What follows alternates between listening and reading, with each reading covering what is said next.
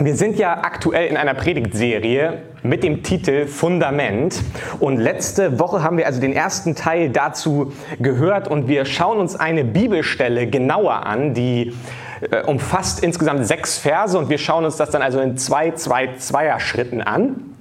Und letzte Woche also Vers 13 und 14 aus dem Matthäusevangelium Kapitel 16. Und dort wird berichtet von einer Unterhaltung zwischen Jesus und seinen Jüngern.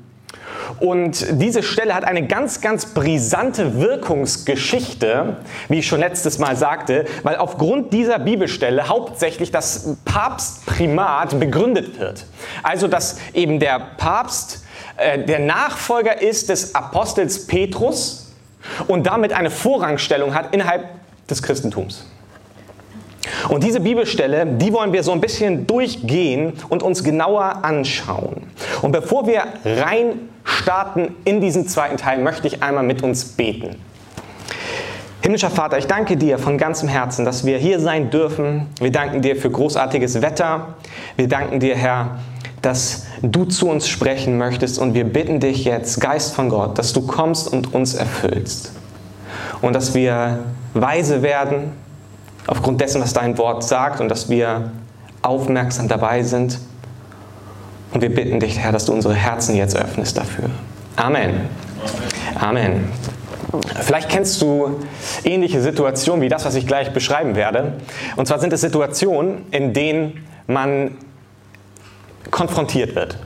Also Situationen, in denen man sich nicht mehr zurückziehen kann, etwas nicht mehr aufschieben kann, sondern man muss Farbe bekennen. Also es geht gar nicht anders. Man muss jetzt sagen, wo man steht.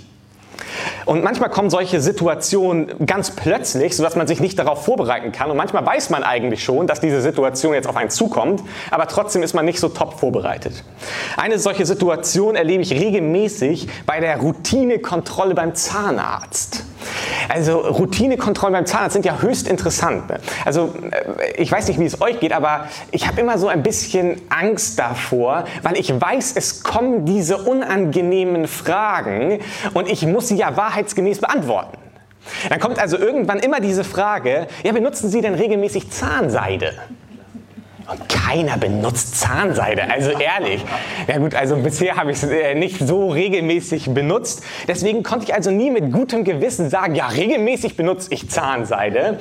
Und man weiß auch nicht genau, ist das jetzt eine Fangfrage und was denkt der Zahnarzt oder die Zahnärztin jetzt so? Vielleicht denkt sie, ach, die Zahnzwischenräume, der benutzt nie und nimmer Zahnseide. Vielleicht denkt ihr auch, oh, die sind aber schön sauber, die Zahnzwischenräume. Der benutzt bestimmt immer gut Zahnseide. Man weiß nicht genau, also wie der Gegenüber dann denkt. Und man möchte jetzt also nicht lügen und muss jetzt also eine ganz ausgeklügelte Formulierung wählen, um sich also nicht die Blöße zu geben, zu sagen, ich benutze nie Zahnseide, aber man möchte auch nicht sagen, ja, ich benutze immer Zahnseide. Und deswegen versuche ich dann also mit einer ganz interessanten und intelligenten Formulierung das so zu umgehen, äh, um diesen unangenehmen Moment zu überbrücken. Und äh, seien wir ehrlich, Zahnseide ist sowieso ein ganz seltsames Konzept. Ich weiß nicht, wie es anderen Leuten geht, aber ich, wenn ich Zahnseide benutze, ich kriege meinen Mund gar nicht so weit auf, um damit der Zahnseide dann irgendwie hinten reinzukommen. Und deswegen benutze ich mittlerweile, vielleicht kennt auch einer von euch diese Dinger, die, die aussehen wie so eine, so eine Säge. Kennt ihr die? Nee, kennt ihr nicht? Ja, die, die sind sehr praktisch. Also die empfehle ich. Das ist so meine neue Variante, damit ich dann guten Gewissens sagen kann, ja, ich benutze regelmäßig Zahnseide. Auf jeden Fall wird man halt konfrontiert. Man sitzt da und man hat so diverse Scheuche im Mund und muss dann halt sagen, ja, ich benutze eigentlich nie Zahnseide. Und es ist halt so eine Konfrontationssituation. Ähnliches kenne ich zum Beispiel, wenn ich irgendwie essen gehe oder wenn ich jetzt gerade im Sommer, wenn man an einer Eisdiele ist und dann ist da so ein großes Eisbuffet vor einem aufgebaut und man muss jetzt also sich entscheiden, welche Kugeln man möchte. Und in der Regel ist es so, dass diese Drucksituation erhöht wird, zum Beispiel im Restaurant, wenn plötzlich man da also sitzt, man blättert noch durch die Karte durch und dann sieht man plötzlich aus dem Augenwinkel, oh, der Kellner kommt. Und man weiß genau, jetzt muss ich mich entscheiden. Drucksituation. Oder an der Eisdiele, noch viel schlimmer, der Verkäufer guckt einen schon erwartungsvoll an, will jetzt, dass man eine Entscheidung trifft. Hinter einem steht eine lange Schlange mit Menschen. Und wie reagiert man jetzt? Man muss jetzt also ganz schnell entscheiden, äh, Waldmeister, nee, ich, äh, ich weiß nicht genau, was ich will. Und dann muss man sich entscheiden. Meine Taktik ist mittlerweile, und das ist ein großer Vorteil daran, verheiratet zu sein, dass ich immer möglichst laut sage, sodass auch die Leute hinter mir das hören, Schatz, was möchtest du denn? Und dann äh, geht der ganze Druck nämlich auf sie über und ich habe noch mehr Zeit gewonnen, um weiter zu schauen, was ich nehmen will. Und gleichzeitig wirkt man noch wie ein Gentleman. Das ist perfekt eigentlich. Es ist ideal. Also es gibt immer eine Möglichkeit, solchen Situationen zu entgehen, aber manchmal, man braucht eine gewisse Schlagfertigkeit oder man muss einen ganz spontan G Gedankenblitz haben, um eben solchen Konfrontationsmomenten zu entgehen. Und so ähnlich erleben wir das hier auch in der Passage, die wir uns anschauen wollen. Ich möchte, bevor wir einsteigen in die nächsten beiden Verse, einen kurzen Rückblick geben, damit wir zumindest alle ungefähr auf dem gleichen Stand sind für diejenigen, die vielleicht letzte Woche nicht da gewesen sind. Wir lesen in dieser Textpassage, dass Jesus mit seinen Jüngern nach Caesarea Philippi kommt. Das liegt ganz im Norden des heutigen Israels. Und diese Stadt, sie hieß nicht immer Caesarea Philippi, sondern früher hieß sie Paneas. Und sie war benannt nach dem heidnischen Gott Pan, für den es dort ein Heiligtum gab. Und Sie kommen jetzt also dorthin und heute kann man diese Stelle auch besichtigen. Es ist ein Naturpark, wo noch Ruinen liegen und Ritualbäder, wie ihr wisst. Und äh, dort ist also ein Heiligtum für Pan gewesen. Dort gab es auch einen Tempel für den Kaiser, also der Kaiserkult war dort vertreten. Die jüdische Religion war dort vertreten und dort war auch ein Fluss, der dort entspringt, der Banias. Deswegen heißt dieser Naturpark Banias heute. Und dort kommt Jesus also mit seinen Jüngern hin zu diesen Tempelanlagen. Und im Anblick dieser Tempelanlagen, die hinter ihm zu sehen sind, in einem rötlichen Felsmassiv, stellt Jesus seinen Jüngern die Frage, die erste Frage, die wir uns letzte Woche angeschaut haben. Was sagen eigentlich die Leute, wer ich bin? fragt Jesus. Was sagen die Leute? Und die, die Jünger, sie stehen dort vor Jesus, sie sehen ihn und sie sehen auch die ganzen anderen Mythen und Religionen und Kulte. Und Jesus konfrontiert sie und sagt, was, was sagen die Leute, wer ich bin? Er führt eine Positionierung herbei, aber zunächst einmal äh, geht er über einen Umweg. Er fragt nicht direkt, was sagt ihr, wer ich bin, sondern er sagt, was sagen denn die Leute, wer ich bin. Es ist der erste Schritt. Er führt zu etwas hin. Und wenn wir diese ganze Situation uns anschauen, Matthäus 16, merken wir, dass die Zeit des Abwägens vorbei ist. Also Jesus hat seine Jünger lange mitlaufen lassen über mehrere Jahre und Sie mussten sich aber nicht in dem Sinne entscheiden, dass sie ganz klar sagen mussten, das ist Jesus, so positioniere ich mich ganz klar, egal was kommt, darauf stehe ich und da bleibe ich auch stehen. So, er gibt ihnen Zeit abzuwägen. Und jetzt merken wir, dass ein Punkt gekommen ist, ein Wendepunkt im Leben von Jesus und jetzt konfrontiert er seine Jünger und sagt ihnen, okay, der Zeitpunkt ist gekommen, ihr könnt es nicht länger aufschieben, ihr habt keine Zeit mehr, entscheidet euch, wer bin ich in eurem Leben. Es ist der Wendepunkt im Leben von Jesus. Er ist ganz im Norden angekommen und von jetzt an geht es nur noch, er dreht sich um und geht Richtung Süden, er geht Richtung Jerusalem, er geht Richtung Kreuz. Kurz darauf, nach dieser Bibelstelle, die wir lesen, verkündigt er seinen Jüngern das erste Mal, was passieren wird, wenn er nach Jerusalem geht. Und dann steigen wir ein in die Verse, die wir uns heute genauer anschauen wollen. Vers 15 zuerst. Und ihr, für wen haltet ihr mich? fragte er sie. Das ist Vers 15. Eben hat er gefragt, was sagen die Leute, wer ich bin? Und die Jünger antworten, ja, die einen halten dich für den Propheten, die anderen sagen, du bist Jeremia, die anderen sagen Elia, die anderen sagen Johannes der Täufer, andere sind sich ganz unsicher. Und Jesus geht gar nicht auf diese Antwort ein, die die Jünger gegeben haben, sondern er fragt direkt eine nächste Frage und sagt, ja, für wen haltet ihr mich denn? Was sagt ihr, wer ich bin? Und die Frage macht wieder deutlich, nach dieser Zeit des Wachsens, nach der Zeit des Erkennens soll endlich eine Entscheidung herbeigeführt werden. Eine Entscheidung, die eine grundlegende Wende im Leben eines Menschen ist. Egal wie man sich gegenüber Jesus positioniert, es hat ganz massive Auswirkungen auf das Lebenskonzept eines Menschen. Also das Lebenskonzept des Menschen ändert sich in dem Moment, wo man sich für Jesus entscheidet. Wer sich für Jesus entscheidet, aber das Lebenskonzept ändert sich nicht, die Lebensausrichtung ändert sich nicht, der hat sich nicht wirklich für Jesus entschieden. sondern es wird immer wieder klar in den Evangelien, wer sich für Jesus entscheidet, der macht eine komplette Wendung. Der lebt in eine andere Richtung hin. Und weil diese Entscheidung eben so brisant ist, soll eine klare Haltung sichtbar werden. Das ist ähnlich wie bei politischen Wahlen, wie wir es heute erleben, oder? Wenn wir vor einer politischen Wahl stehen und wir haben den Eindruck, es ist eigentlich relativ egal, was ich wähle, es ist irgendwie immer das Gleiche, dann merken wir, die Wahlbeteiligung ist relativ niedrig und es ist auch nicht so polarisierend. Aber dann, wenn man merkt, okay, jetzt kommt es darauf an, wie ich wähle, weil komplett gegensätzliche Positionen dort zu finden sind, in dem Moment geht die Wahlbeteiligung hoch und irgendwie ist alles angespannter. Man merkt, okay, jetzt muss eine klare Entscheidung kommen, weil hier steht etwas auf dem Spiel. Und genauso ist es bei Jesus. Bei Jesus ist es nicht, es ist egal, ob man sich für Jesus entscheidet oder nicht. Ach, egal, brauchst jetzt nicht dich entscheiden, kannst du aufschieben. Sondern an Jesus, da prallen zwei komplett unterschiedliche Lebenskonzepte aufeinander. Und deswegen braucht es eine klare Entscheidung, da oder da, wo möchte ich stehen? Auf welcher Seite möchte ich stehen? Und so stellt Jesus keine Ja-Nein-Frage, sondern er stellt eine offene Frage mit ganz viel Spielraum für die Formulierung.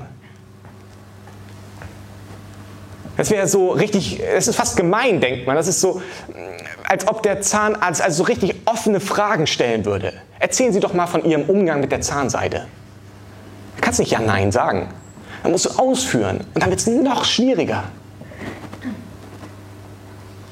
Aber er möchte eine klare Positionierung und deswegen stellte er so eine offene Frage. Und wir merken, das Bekenntnis, das formulierte Bekenntnis, das nicht nur einfach ist Ja oder Nein, sondern das formulierte Bekenntnis hat im christlichen Glauben eine ganz wichtige Funktion. Es spielt eine große Rolle. Wir lesen in Römer 10, Vers 9, denn wenn du mit deinem Mund bekennst, Jesus ist der Herr, und wenn du von ganzem Herzen glaubst, dass Gott ihn von den Toten auferweckt hat, dann wirst du gerettet werden. Wenn du mit deinem Mund bekennst, Jesus ist Herr, und in deinem Herzen glaubst, dann wirst du gerettet werden. Das Bekenntnis hat einen großen Stellenwert im christlichen Glauben. Und das ist dieser Aufruf in dieser Umgebung, in Caesarea Philippi. Trefft eure Entscheidung. Und wir wissen genau, ein Bekenntnis hat einen ganz unterschiedlichen Wert, je nachdem, wo ich es spreche, oder? Es ist so einfach, in so einem Kontext, wie wir uns jetzt hier gerade befinden. Die Mehrzahl in diesem Raum, in diesem Saal, teilt die Ansicht des christlichen Glaubens, würde ich jetzt einfach mal so sagen. Es ist viel leichter, in so einem Kontext sich zu trauen, ein christliches Bekenntnis zu sprechen, als in einem Kontext, in einem Umfeld, das kritisch ist.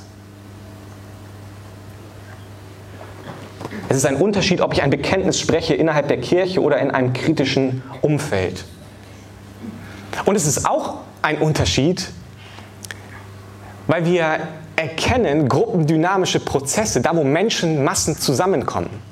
Ist dir schon mal aufgefallen, es ist viel leichter, zum Beispiel für einen Comedian, es ist viel leichter, eine große Arena, eine riesige Halle zum Lachen zu bringen, als in einem kleinen Wohnzimmer vielleicht zehn Leute. Es ist viel schwieriger. Warum? Weil wir so etwas wie gruppendynamische Prozesse kennen. Eine Masse lässt sich viel leichter hin und her bewegen, eine Masse lässt sich viel leichter begeistern. Und woran liegt es, dass in einer Ansammlung von Menschen, einer Gruppenversammlung, einer Massenveranstaltung werden viel eher wird eine Atmosphäre erschaffen. Äh, viel eher werden Gefühle angesprochen. Und Gefühle sind per se nichts Schlechtes. Gefühle sind sehr, sehr wichtig. Und sie spielen eine riesige Rolle im christlichen Glauben. Aber wenn der christliche Glaube sich allein auf einem Gefühl aufbaut, ist es schief. Sie sind ein wichtiger Teil, Sie sollen da sein, sie dienen uns, aber sie können auch ein schlimmer Herr werden. Der christliche Glaube soll nicht einfach nur auf Gefühlen aufbauen. Nötig ist eine Lebensentscheidung mit Verstand und Herz, mit Willen und Herz. Wir lesen in Matthäus 13, Verse 20, 21 genau von dieser Problematik. Da heißt es, andere Menschen sind wie der felsige Boden, auf den Körner fallen. Sie hören die Botschaft des Evangeliums und nehmen sie sofort mit Begeisterung an, aber ihr Glaube hat keine starken Wurzeln und deshalb keinen Bestand. Wenn solche Menschen wegen ihres Glaubens in Schwierigkeiten geraten oder gar verfolgt werden, wenden sie sich gleich wieder davon ab. Das ist also dieses Bild von der Verwurzelung. Wenn mein Glaube nur beruht auf einer Atmosphäre, die geschaffen wurde, auf einem Event, das ich erlebt habe, dann kann es passieren, es kann passieren, es muss nicht so sein, aber es kann passieren, dass ich keine Wurzeln, dass ich keine Wurzeln bin und sobald das Gefühl weg ist, merke ich, eigentlich brauche ich das gar nicht, eigentlich will ich das gar nicht. Und genau das ist die Problematik, die auch Jesus erkennt und deswegen führt er zu so einer ganz klaren Entscheidung. Und für so eine klare Entscheidung, Grundlage ist niemals, wie ich sagte, die Atmosphäre oder ein Gefühl. Es ist, wie gesagt, ein Teil davon. Aber es ist nicht die Grundlage, sondern Grundlage für eine Entscheidung, die das Lebenskonzept verändert, ist das Wort Gottes. 1. Petrus 1, Vers 23. Ihr seid ja neu geboren worden. Und das verdankt ihr nicht euren Eltern, die euch das irdische Leben schenken. Nein, Gottes lebendiges und ewiges Wort ist der Same, der neues, unvergängliches Leben in euch hervorgebracht hat. Das Wort Gottes ist der Auslöser und die Grundlage einer solchen Entscheidung. Nicht Menschen, nicht ein charismatischer Prediger, nicht ein charismatischer Lobpreiser, nicht ein charismatischer Moderator, nicht eine schön sich anfühlende Gemeinschaft. All das sind wichtige Dinge und gute Dinge. Aber all diese Dinge, sie können einen Menschen nicht in ein neues Lebenskonzept hineinführen, was wirklich Bestand hat, sondern allein das Wort Gottes, allein Jesus Christus kann das tun. Und das wirft eine Frage natürlich auch auf diese Thematik, wie führen wir eigentlich zum Beispiel Menschen in Gottesdiensten zu einer Entscheidung? Da kann man unterschiedlicher Meinung sein. Und auch da müssen wir immer wieder darauf achten, dass der Fokus das Wort Gottes ist und nicht die Atmosphäre, die wir schaffen. Natürlich mögen wir schöne Lichter, wir mögen nette Musik und wir mögen all das. Und das ist, wie gesagt, nichts Schlechtes. Ich bin für diese Dinge. Aber wir dürfen nicht den Fokus verlieren, dass sie die Hauptsache werden und dass sie das Instrument sind, mit dem wir irgendwie meinen, Menschen zu Jesus führen zu können. Das Einzige, was Menschen wirklich zu Jesus führt, ist das Wort Gottes das Wort Gottes. Wir müssen Eigeninitiative bei Menschen fördern und nicht nur ein Ja-Nein-Moment erschaffen. Es ist auch gut, wenn wir nach Gottesdienst, nach einer Predigt Menschen aufrufen, sich, sich zu positionieren, zum Beispiel die Hand zu heben. Aber es ist nicht immer der richtige Weg. Und es erfordert auch mehr häufig, als einfach nur die Hand zu heben, weil das ist, kann ganz schnell auch gesteuert werden von einer Atmosphäre, von einem Gefühl, was ich in dem Moment habe. Ich hebe meine Hand und wir sollten Menschen immer wieder auch in die Eigeninitiative hineinfördern, dass wir dazu einladen, wenn du deine Entscheidung treffen möchtest, dann sprich jemanden an. Dann bete mit jemandem zusammen. Aber mach auch deine eigenen Worte. Formuliere auch dein eigenes Bekenntnis. So wie Jesus es tut. Er sagt nicht nur, bin ich der Christus? Bin ich der Herr? Ja oder nein? Sondern wer bin ich? Sprich es aus. Mach dein eigenes Bekenntnis. Finde deine eigenen Worte. Und wie gesagt, das ist mir ein ganz wichtiger Punkt. Das heißt nicht, dass irgendwie die Dinge falsch sind. Wenn jemand äh, an einem Sonntagmorgen eine Entscheidung zum Beispiel durch Handheben trifft, das kann absolut ehrlich sein. Und das kann auch eine Entscheidung sein, die das Leben wirklich verändert. Aber die Frage ist, können wir darauf achten, dass wir auch diese anderen Möglichkeiten geben, dass Menschen wirklich auch aus Eigeninitiative eine Entscheidung für Jesus treffen. Und dann lesen wir in Vers 16 die Antwort von Simon Petrus. Wir lesen, da antwortete Simon Petrus, du bist der Christus, der von Gott gesandte Retter. Du bist der Sohn des lebendigen Gottes.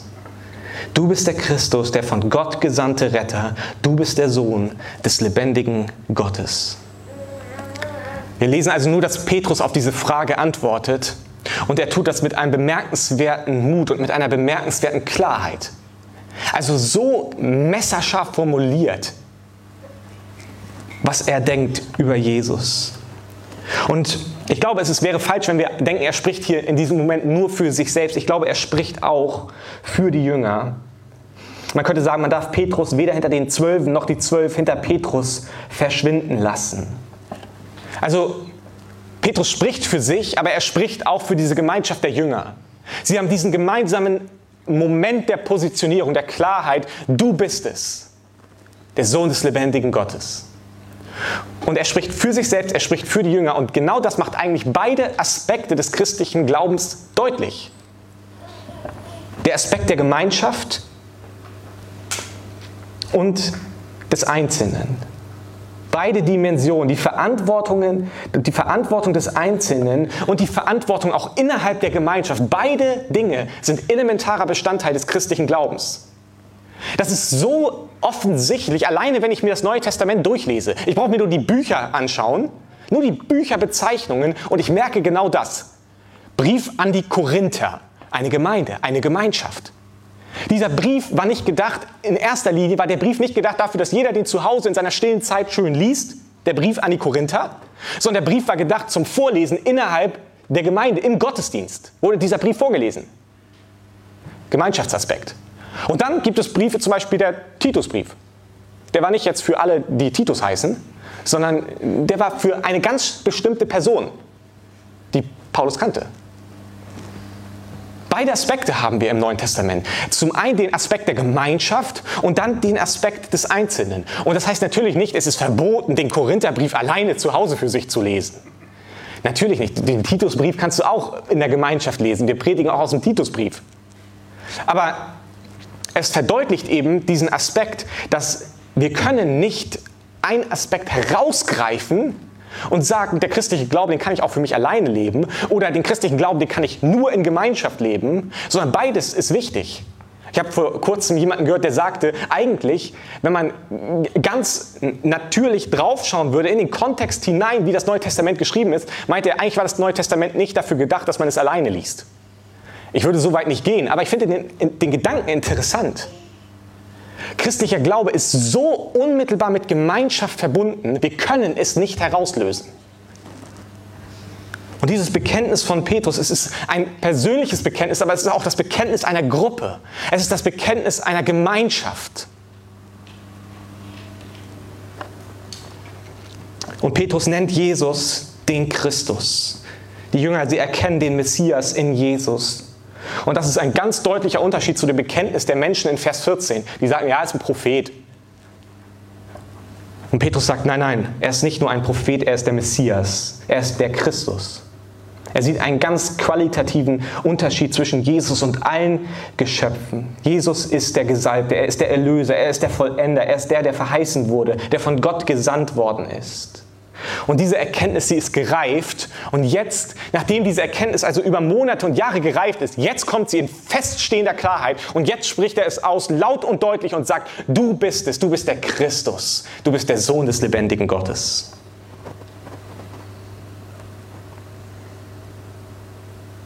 Haben wir zu dieser Klarheit gefunden? Zu dieser Klarheit, die ein Bekenntnis ist, egal ob es im kirchlichen Kontext ist oder im kritischen Umfeld, man merkt manchmal schon daran, wie laut und deutlich man ein Bekenntnis ausspricht. Also wenn jemand dich fragt, äh, woran glaubst du eigentlich, was hältst du eigentlich von Jesus, äh, mit welcher Klarheit und mit welcher Körperhaltung man dieses Bekenntnis aussprechen würde. Und Petrus an dieser Stelle, jetzt hat er diese Klarheit gefunden und sagt, mein Fundament ist dieser Glaube, du bist der Christus, der Sohn des lebendigen Gottes. Und dann nennt er ihn, wie gesagt, Sohn des lebendigen Gottes. Und dieses Bekenntnis, interessanterweise, kennen wir schon aus Matthäus 14, Vers 33, also zwei Kapitel vorher. Es ist uns nicht unbekannt. Aber das, wir merken doch einen Unterschied, weil jetzt ist es ein ganz feierliches und ein ganz klares Bekenntnis. Und vorher in Matthäus 14 ist es gesprochen im Anschluss an eine Krisensituation, an eine Sturmsituation. Also mehr oder weniger, die sind völlig am Ende, völlig voller Adrenalin, mitten in der Krise. Und dann kommt dieses Bekenntnis, mehr oder weniger aus einer Panik herausgesprochen. Und jetzt ist es eine andere Situation. Jetzt hat Jesus seine Jünger mit einer anderen Klarheit. Es ist nichts los, keine Panikmache, sondern er führt sie dorthin, fragt zuerst, was sagen die Leute, wer ich bin? Und dann fragt er, was sagt ihr, wer ich bin? Und die Jünger haben eigentlich Zeit, sie können da stehen, überlegen und dann finden sie zu einer Klarheit. Es ist ein Unterschied. Und genau das erleben wir auch bei Menschen, dass in Krisensituationen ganz viele Menschen sich da an Gott heranbewegen. Und wenn die Krisensituation nachlässt, wenn die Panik weg ist, wenn Adrenalin weg ist, die Gefühle weg sind, dann bewegt man sich vielleicht wieder ein Stück weit weg von Gott. Und das ist total interessant hier, dass Jesus, also er will nicht nur ein Krisenbekenntnis, sondern er will ein Bekenntnis, das ein Fundament hat.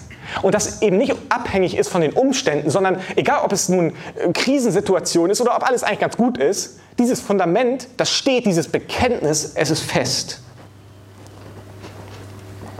Worauf gründet unser Glaube? Gründet er auch nur auf diesen Krisen, auf diesen Atmosphärenmoment?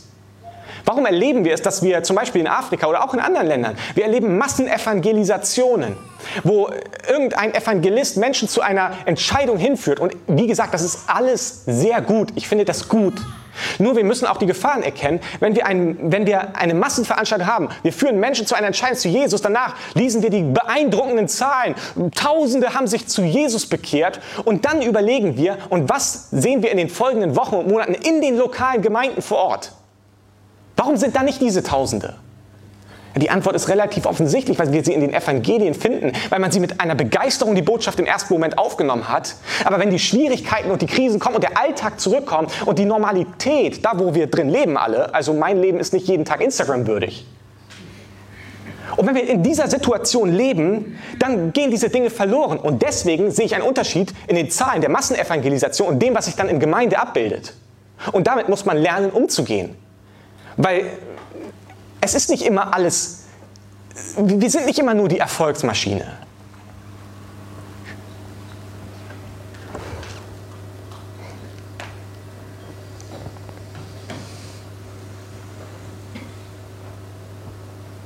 Vers 16 ist das zentrale Bekenntnis der Gemeinde. Es gibt ja unterschiedliche Ansichten dazu, wann die Gemeinde gegründet wurde. Es gibt einige, die sagen, zu Pfingsten, als der Heilige Geist kommt auf die Versammlung in Jerusalem, in dem Moment wird die Gemeinde gegründet.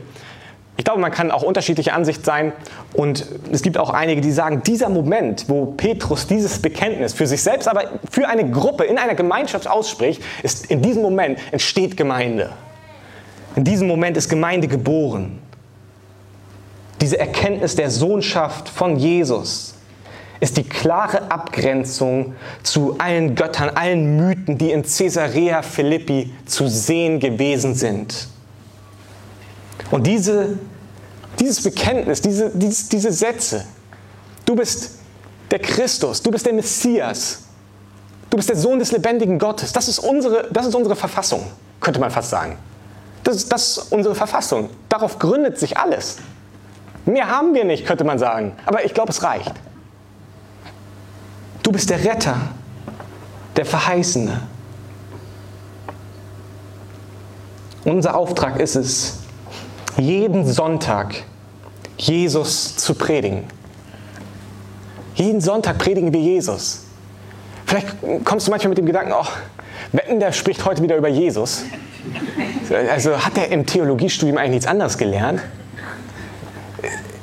Es ist alles, was wir haben. Jeder Weg führt hin zu Jesus.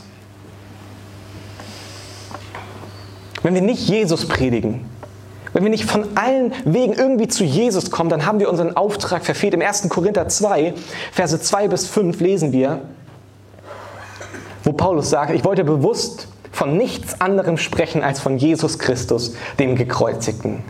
Dabei war ich schwach und elend und zitterte vor Angst. Was ich euch sagte und predigte, geschah nicht mit ausgeklügelter Überredungskunst. Durch mich sprach Gottes Geist und wirkte seine Kraft. Denn euer Glaube soll nicht auf Menschenweisheit gegründet sein, sondern auf Gottes rettende Kraft. Es kommt nicht so sehr darauf an, welchen Stil irgendjemand verwendet, wenn er von Jesus verkündigt, sondern worauf es ankommt, ist die rettende Kraft, ist die Botschaft des Evangeliums. Das hat Kraft. Und das kann uns auch entspannen in Alltagssituationen, wenn wir von Jesus weitergeben. Es kommt nicht darauf an, dass du die besten Argumente parat hast und dass du auch am besten reden kannst und gar nicht stotterst und nicht unsicher bist, sondern darauf, wo es ankommt, ist das Bekenntnis zum Evangelium. Und die ganz simple Botschaft, Jesus ist der Retter. Er hat mich erlöst. Er hat meine Schuld vergeben. Durch ihn habe ich das ewige Leben geschenkt bekommen. Mein Leben ist voller Fehler, wenn ich zurückschaue. Aber in einem Moment habe ich mich zu Jesus bekannt, der der Retter ist, von Gott gesandt, der Sohn des lebendigen Gottes. Und von dem Moment an wurde ich gerettet. Das reicht.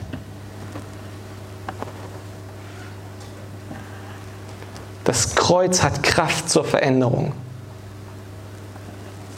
Alle Nebenstraßen, alle Nebenstraßen, die es so gibt im Leben. Wir alle kennen die Bereiche unseres Lebens, was auch immer es ist. Finanzen, Familie, man könnte die Liste weiter fortführen. All diese Nebenstraßen, ich glaube, die Bibel hat ganz klare Sachen zu sagen in diesen Bereichen.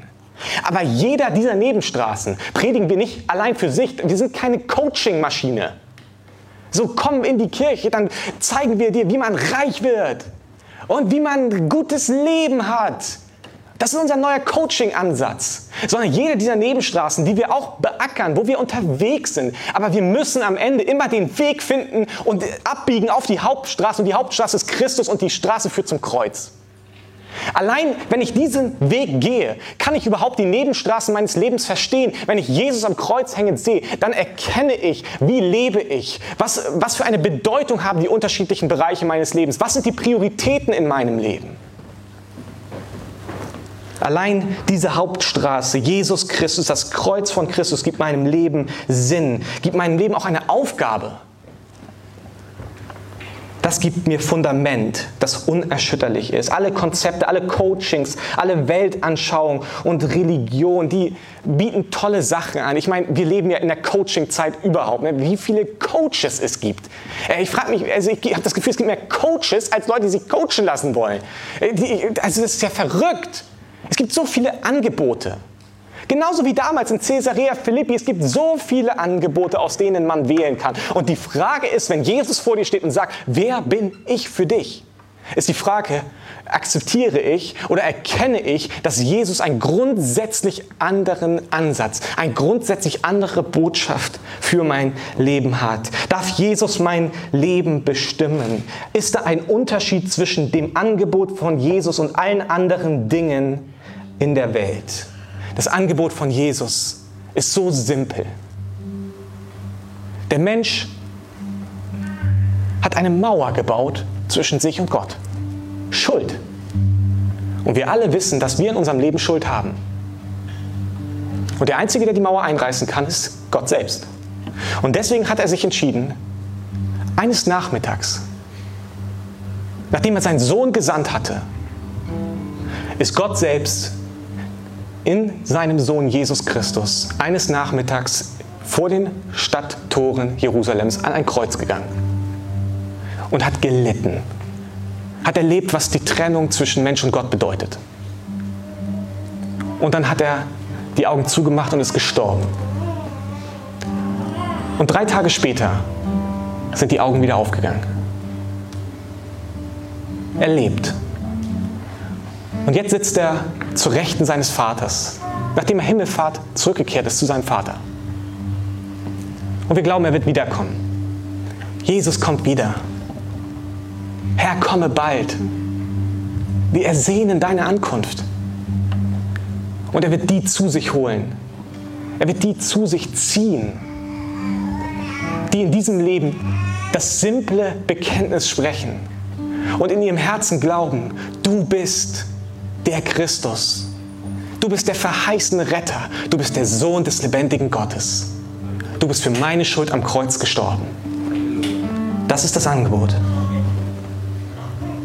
Und die Frage ist, ob wir weiter aufschieben oder ob wir diese Entscheidung treffen uns auf ein Fundament stellen und sagen, egal was da kommt, diese Entscheidung, sie ist nicht, beruht nicht auf einer Atmosphäre, nicht auf einem Gefühl, was ich hatte für einen Moment, sondern diese Entscheidung beruht auf einer Willensentscheidung, einem Herzensentscheidung, einer Verstandesentscheidung. Ich folge Jesus nach. Und ganz bewusst möchte ich heute am Abschluss dieser Predigt, ich möchte mit uns beten, aber ich möchte nicht irgendwie ein Gebet vorsprechen oder ein Bekenntnis vorsprechen oder sonst irgendetwas, sondern wenn du diese Entscheidung für dich festmachen willst, wenn du dieses Bekenntnis sprechen möchtest, dann lade ich dich ein. Komm nach dem Gottesdienst zu mir oder zu einem der Ältesten und sprich darüber. Sprich dein Bekenntnis, was dein Lebenskonzept verändern soll. Jesus, wir danken dir für dein Wort. Und wir danken dir für das Angebot, was du uns gemacht hast. Und wir danken dir, dass wir die beste Botschaft der Welt haben in dir, dass du ein Rettergott bist, der für die Ewigkeit rettet und der Schuld vergibt, der die Vergangenheit wegnimmt, weglöscht, das, was falsch in unserem Leben gelaufen ist, der vergibt, der nicht verurteilt, sondern der mit Gnade und Barmherzigkeit uns begegnet. Wir ehren dich dafür, Jesus, an diesem Morgen. Und ich möchte dich bitten, dass du in unserem Leben uns zu einer Entscheidungssituation hinführst. Amen.